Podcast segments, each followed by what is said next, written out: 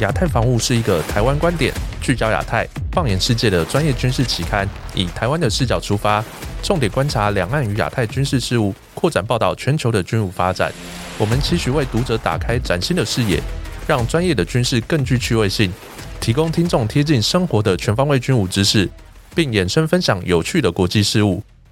本集是我们亚太防务 Podcast EP 三十，我是允中。在这一集，我们邀请我们亚太防务杂志总编辑郑继文老师担任语坛总编。你好，大家好，我是郑继文。呃，另外一位语坛来宾，在过去节目当中也曾经为大家带来非常多精辟的介绍，是我们的资深的军事研究员杨于胜老师。老师你好，大家好。总编，我们在这一集，我们在因为我们前阵子我们才刚发行我们一月号的杂志，那其实，在我们一月号杂志里面，我们有一篇呃我们的封面故事是讲到呃，在整个中国解放军，他在过去那么多的时间以来，他透过整个呃巡逻形成一个常态化的一个作为，那其实也对我们的建军备战产生非常大的威胁。那我们是不是在这一集节目当中，我们就是用这个主轴来开始谈起？那待会就请您跟我们杨玉生老师来跟大家做一个精辟的介绍。好的，我们知道这个最新一期就是一月号的这个亚太防务杂志，其实封面故事很 对很多行家来讲就有点耸动哦，就是讲到中国版的台海巡逻队。呃，我想很多读者或者关心这个军武发展的这个人士，都对于什么叫台海巡逻队有一点不太清楚哦。但事实上，这很生动的。描绘了呃，从二零二二年八月以来，解放军海军在台海周边活动，特别是常态性活动所形成的一个新样态。当然，就是很荣幸，就是杨玉胜老师针对这个现象进行一些剖析哦。因此，我们今天请杨老师在节目中为大家更清晰的分析，哎，他的整个行动，还有他的未来相关的影响。杨老师哦，针对这个台海巡逻队这个仪式哦，哎，我想再为我们这个解析一下这个台海巡逻队它的这个呃呃朔网哎。它的渊源大概是什么？好，呃，因为台海巡逻队，大家可能不免就会去想到，我必须要提到，就是美国海军的第七舰队。那美国海军在台湾海峡巡逻，即便是到现在都并没有减少，我们还是在每个月都可以看到，就是至少现在哈，呃。美军都还会有一艘或者是两艘，有的时候是军舰，有的时候是军舰，再加上所谓的 Coast Guard，哦，它来汇合，甚至还有呃域外的这一些西方的这个国家的海军，哦，也有参加。那美军的舰艇它走台湾海峡这样的一个。过往我们可能要从就是当初韩战为什么会特别提到这件事情？因为其实有在研究两岸或者是美国，就是他在台海这边的这个历史的的人士啊，或者是专家或先进，呃，大概都会注意到一点，就是在韩战爆发以前，其实呃，美国政府他对国民党他从大陆波天来台之后，事实上那一段。我们大家都知道是风雨飘摇，那对于整个。国民党政府在台湾的这种状态，并不是这么的支持，一直到韩战爆发，才让整个局势有一些改观。那美国当然，他始终都是站在他自己的国家利益为主。韩战爆发，让他突然觉得他要挡住。我想最简单，就是他为了要挡住呃共产势力能继续向世界蔓延，所以那个时间点，其实我们会发现到他在台湾海峡这边所派遣的第七舰队，当初的这个目的，其实。最简单就是希望能够在结合了国民党呃这一些那个时候在台湾的军队，尤其是那时候国民党的海军还算是相对有一些优势，呃，结合这样的一个力量，要来阻止中国大陆的这一个那时候的这种共党势力向外扩张。另外一部分，他当初在海上派出的军舰这样的一个巡逻，呃，目的其实当初。最主要还是为了要做经济上的封锁。那这个时间点一直到什么时候结束？其实有一本书是由美国战院的教授他所写的，就是看不见的这个屏障。那这本书其实它描绘的就是一九五零年代从韩战爆发一直到一九七九年美国承认北京这一段，他在事实上这一段巡逻并没有因此就说他承认北京之后就结束，没有，他还是有。也就是说，我们如果从美国海军呃他的舰队，事实上第七舰队就是负责西太平洋，这就是等于是呃他跟第三舰队它是有划分的。那在这样的一种状态，只是说，因为这几年美中加就是它的对抗加深，它的这个竞争的这样这种关系，让外界感觉。就是好像似乎又跟过往新型大国形态又完全不一样，变成是一个竞争哦较劲的这个意味，好像似乎又不一样。但是过去的时空背景跟现在其实是已经整个完全转变。最主要的转变是中国大陆已经它的国力跟它的军力已经不是昔日的这种无下的这种阿嬷，就是它整个已经在翻转。虽然说呃解放军它在整个现代化是进步很多，可是它毕竟要跟美军来相。比是有一段落差，因为美军它至少它在世界，呃，它不断的借由在世界各地的这一些爆发的这种冲突行动在练兵，可是解放军没有，他目前他只能够借由不断的派出他的部队，哪怕是维和或者是。呃，他的海军到世界上去访问，哪怕是我们比较常看到，就是亚丁湾的这个护航编队，呃，在执行完了之后，他会到世界各地的这些呃他的邦交国去访问。那访问当中，他就会做一些简单的交流，不管是人员还是一些军事上的行动的这种训练的交流等等。来增加他在从呃，不管是任务上对硬体的考验，或者是交流当中对人的这种软体的这些，就是在质与量的这样的一个增长。所以我们会看到说，当整个时空背景这种转换之后，当然美国第七舰队还是在台海周边，可是我们会不会发现到说，尤其在二零二二年八月以来之后，当我们看到就是说，在国军这边哈，他开始公布有关海峡的这一种不是只有空中目标的这样的动态的时候，包括海上目标动态的时候，甚至把一些，当然他并没有把轨迹哈舰船的轨迹给描绘出来。可是，如果我们把这样的一个动态跟我们长时以来观察日本统合幕僚监部的这样的一个每日的这种监控报告去做一个对比的时候，似乎我们发现解放军的船舰啊，从过往我们在探讨它是绕岛长航，它本来就已经有在做啊，它的北海、东海跟南海舰，它本来就已经有在做所谓的穿越岛链的跨岛啊，就是这种跨区。的这个远海长航的时候，长训的时候，突然因为疫情的状态，我们发现这种销声匿迹啊。除了亚丁湾的任务继续维持以外，之后我们接着大概比较少，就一直到疫情过后的一年，大概才开始看到这样的恢复。可是在这之前，我们看到比较多的是什么？解放军的各式的船舰，从情报船到作战舰去绕日本，再来我们可以在。南海这边看得到解放军的船舰，可是，在台湾周边似乎就比较没有像现在对比现在的这样的一个船舰的动态。可是八月以后，我们发现，当我们在谈所谓的新常态的时候，我个人是比较不太愿意用“新常态”这三个字，我比较愿意用。滚动式一个在持续变动的一个状态，因为在平常在接受外媒在访问的时候，我们也常讲，我说军队对一个国家来讲，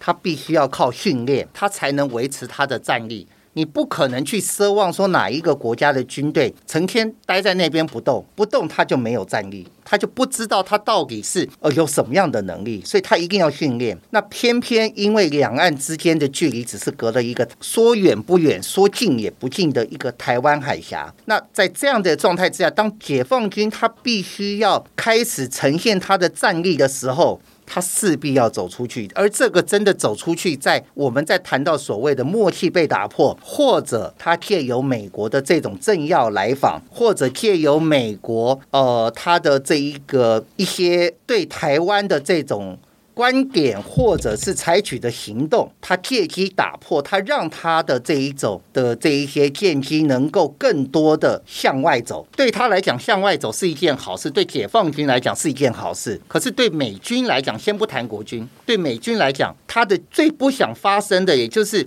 他不希望去行塑分治西太平洋这件事情，不得不去让它发生。因为本来好不容易抑制住了这样的一个态势，逐渐被打破。那为什么我们今天会谈所谓的台海巡逻队？过去我们谈台海巡逻队最主要的原因，是因为美军的军舰在这边巡逻，甚至还有可能包括英国或是其他的国家。曾经参加，但是整体来讲，台海巡逻队谈的就是美国第七舰队。可是曾几何时，今天台湾海峡，尤其是台海周边出现的，不再只有西方国家，特别是美军的这个第七舰队，哪怕是 costa 今天更多出现的是解放军的作战舰，包括它的海警船，而它出现的这个频率几乎是天天存在，跟过往我们看第七舰队这样的，呃，每月可能有固定的航次，已经完全不一样。过往美军是为了要封锁中国大陆的对外经济，可是现在已经封不住。那对中国大陆来讲，今天它的这个军舰在台海，它做战备训练；它在台湾东部海域，它也在做战备训练。可是我们会发现到说，今天它从过去的呃，可能距台湾可能有四五十海里的这样的一个距离，现在已经变成是到所谓的临街区。到二十四海里到可能四十海里之间这样的范围，那在这样的一个状态之下，它所要呈现的到底目的是什么？当然，某种程度一些很大的程度，其实对台湾的行动自由是受到了压迫，就是等于受到了挤压。但是对美国来讲，它其实要表现的是，不管你愿不愿意承认，今天分治西太平洋已经成为事实，所以。我们或许必须思考另外两个点，就是当解放军海军他开始从台湾海峡派出了固定三到四艘的作战舰活动，再来它固定常态从宫古海峡这边不断有一艘或者是两艘编队，或者是三艘编队在这样执行的时候，至少到目前，我们因为可能是我们自己没公布，我们并没有看到是从巴士海峡这边上来的船舰。我想应该也有。那在这样的一种状态之下，那解放军海军它要达到的就不会是只有所谓第一岛链，他想要达到的是不是应该是要更往第二岛链去延伸？甚至他为了让第一岛链以内，他能够增加所谓的作战纵深，或者是对整个海洋的监控跟运用，他势必会往。中太平洋，那当然就是第二岛链，因为我们已经可以看到这两年它的这一个远海的编队，尤其是解放军自己在参加完中俄海上联合之后，它不仅绕日本周边，甚至也它派出了这种编队单独的这种跨区长航，都来到了阿留申群岛，哪怕是像去年二零二二年，它跟中俄首度一起联合巡航到了阿留申群岛，所以以这样的一种态势来看，那接下来。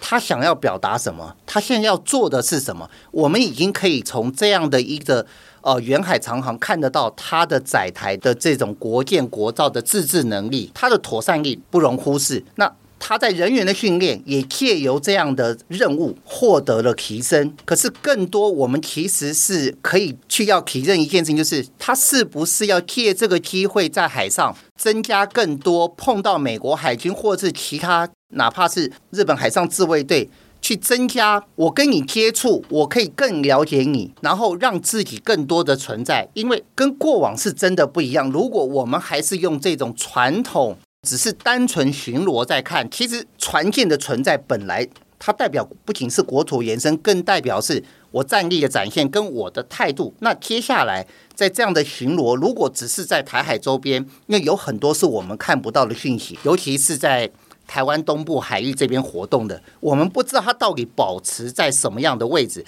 因为它的船位跟它所走的轨迹，在我个人看来，它会代表不同的意涵。好，但这个部分，因为我们本身并没有公布，所以我们很难去做推论，说它到底保持在哪里。那你的巡逻，它不管是用一般的作战舰。或者是呃，我们看在一月一号刚结束了辽宁号它年度的第二次的这个航训，山东号也在做，只是山东号它没有从巴士海峡出西太平洋。那二零二三年会不会呢？因为山东号也成军这个两年了。那以这样的时间来看，是不是也到它到西太平洋的时候？似乎也到。那它是不是真的就是走巴士海峡出来，还是它会去寻美国航舰编队走菲律宾的这边这样穿过，然后走南太平洋这样上来？这个是其实很耐人寻味的，因为这个部分其实就让它的整个呃战训的这个海域多了更多的弹性跟选择。所以我在看这一个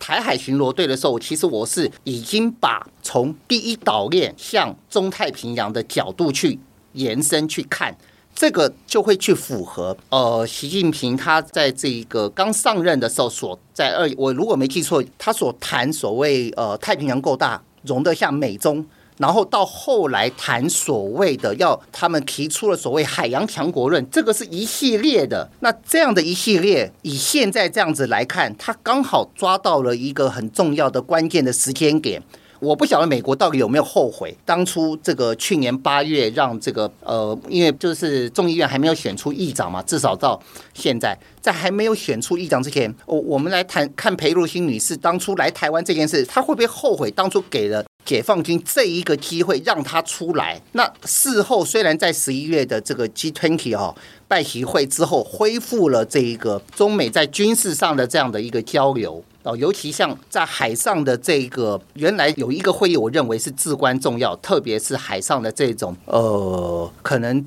不预期相遇的这样的这种机制，他们的这种对话，它本来暂时就是取消，那后来恢复，但。事实上，这样的一个恢复对中美两国海军在海上的这样的一个擦碰，就是意外，是蛮重要。因为我们知道，十二月下旬也披露了一个歼十一战机跟这个美军的 R C 三五的这种侦察机非常接近。也就是说，在这种灰色行动，时不时的给美国一个压迫，要会让美国随时警惕的，不要在南海当初的这一个擦撞事件、军机擦碰事件再发生，甚至是军舰擦碰事件再发生。我觉得这个是要注意的。当然，对于这个这样的一个情况，我想解放军海军因为实力原则出发嘛，它是有这样的能力。当然，对于国军来讲，面对压力就比较大哦。特别是过去以来，国防部所公布的台海周边这些讯息，通常是以空情的。状况为主，其实海情它是没有公布讯息。那我们媒体哦，观察相关的发展，更多可能依赖像日本防卫省统合幕僚监部公布的一些讯息。但诚如这个杨老师讲的，哎，海上的状况确实也不容大家忽视，而且随着它常态性的活动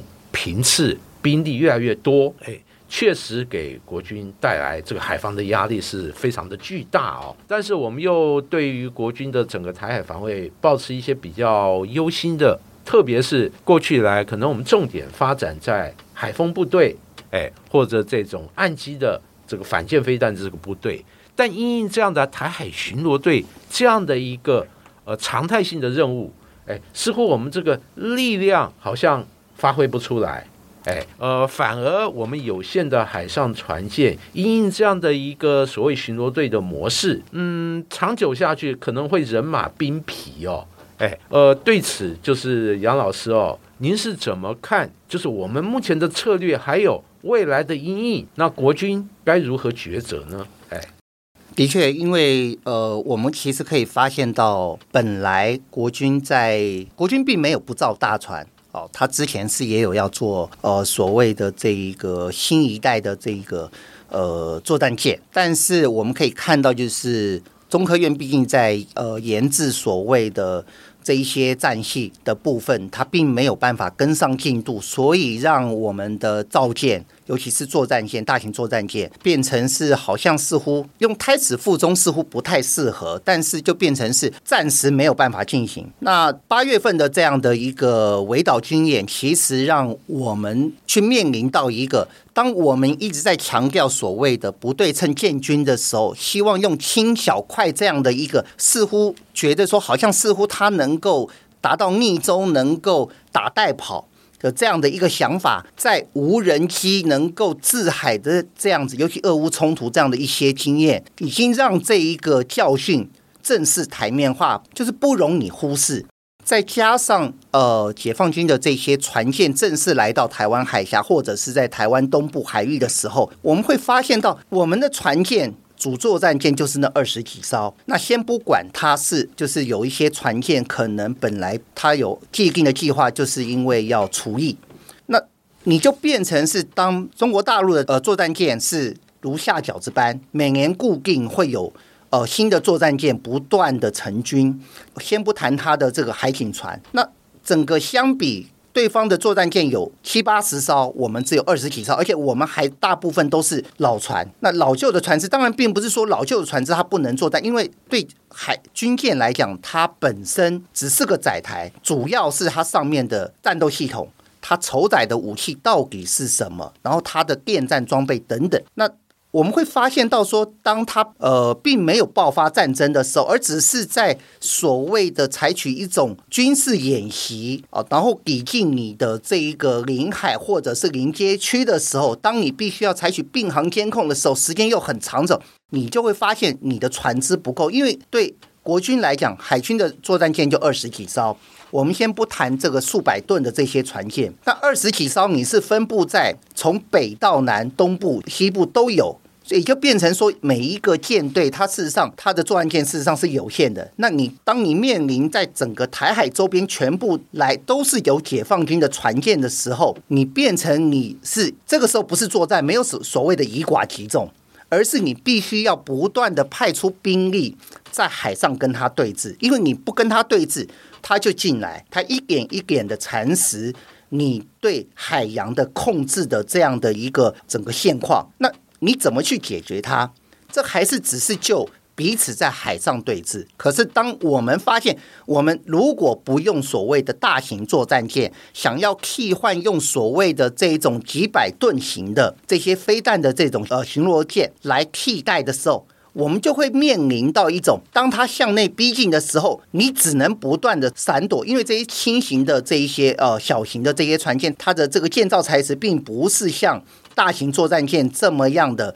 呃稍微讲白了就是不耐撞。那你只能监控，甚至你没有办法阻止它的行动的时候，你没有办法借由你的航向去阻止它行动的时候。你怎么办？那在这样的一种状态之下，我们就发现到说，而且这还并不是透过外部的压力，是我们可以看到是国防部自己公布说，呃，跟海军这边公布说，他要恢复，特别是要造所谓的二级舰，那先试造要在二零二六年，然后最后再根据造出来的状况，还要在呃总共要建造十艘。可是问题，我们现在这个矿它会一直不断的发生，它。现在发生了，不代表二零二三年它不存在，并不代表，因为对中国大陆来讲，它已经走出来了，它已经让它的训练能够在台湾海峡、在台湾东部，甚至是走到中太平洋的时候，它没有必要再缩回去，它可以借由这个让它的训练更为扎实，而且它有更 更大的范围可以去练。他看到的美国海军到底在做什么样的一个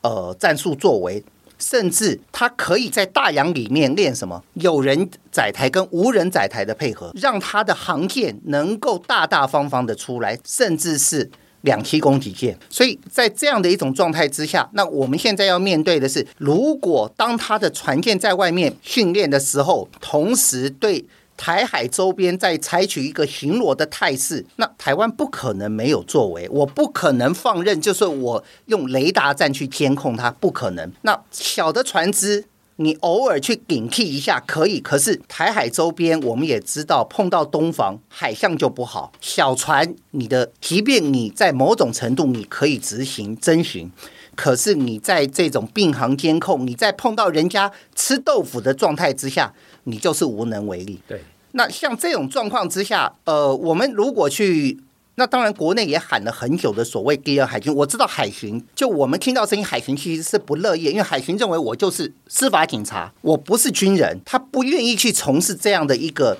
高风险的这种，特别是可能会引爆冲突、实际冲突的。可是事实上，就目前造舰的资源来看，我们并没有要海巡。跳到第一线，尤其是在陈平的时候，跳到第一线去跟解放军的这个船舰去起冲突，并没有，而是希望他能够采取并行监控去，至少因为海平现在已经陆续成军，有所谓的大船，我们可以看看美国 Costa，因为我们知道这边已经有所谓的 Costa 这个美台这边有互相的合作。在这两年，解放军的船舰到阿留申群岛的时候，是谁去监控？都是美国的 Costa 去监控。同样的一种状况，监控不是叫你去打仗。如果我们能够让我们的 Costa 能够在某种状态下替补海军做这种监控的任务。让海军的这个主战舰能有一点喘息，减缓对人的这一种或者是装备上的这样的压迫。那么他在后续执行任，当然还是以海军为主。那海巡为就是我们的海巡为辅，让他兵力能够有轮替，能够有休息，才能让这样的一个作战能力能走得久。这至少是当下，你不可能去寄望未来的船去解决现在的矿。那你现在的矿必须要解决。不仅是海上的载台，你怎么样让空中的载台慢慢慢慢增加它的这个？当然现在已经有在进行，怎么样让它做更好、更有效的运用？船舰能够得到更好的休息，人跟装备有休养生息，它才能走得远。这是我对现在的这种状况的看法。所以就是面对这个台海巡逻队这个的一个新常态，我必须要说这个新常态哦，就是国内事实上可能这个海军啊海巡这个。未来在海上执行任务，可能要更多的配合。那另外，我们除了海上的船舰，我们空中的哎，包括有人机或无人机，未来也势必要分摊哎部分的任务。那唯有这个呃跨部门哎以及跨海空哎进行联合相关的任务，呃，才可以应应这种这个中国大陆在台海进行所谓的台海巡逻队。这样任务所带来的挑战，哎，那我们节目就进行到这里，也非常这个感谢杨老师为大家的解析，哎，是好的。我们呃在这一节节目，如果听众朋友听得意犹未尽的话，可以来参考我们亚太房屋我们发行的一月号杂志，或者是刚刚老师在过程当中提到了，大家也可以去参阅。前一阵子有在八级文化在二零一七年所出版的。看不见的屏障决定台湾命运的第七舰队这一本书，呃，如果听众朋友能够来对照杂志或书籍来参与的话，一定对这集的节目更有所感觉。好的，我们这期节目就进行到这边。我们感谢我们呃亚太防务的总编辑郑继文，以及我们资深的呃军事研究员杨宇胜老师参与我们的节目，为我们带来如此精彩的分享。相信各位听众的收获一定非常多。也欢迎听众朋友到我们的 Apple Podcast 给予我们五星好评，或是到我们的呃脸书留言分享。我们期待下一集有更好的内容和分享，也预祝听众朋友有一个美好的农历新年假期。拜拜，再见，再见。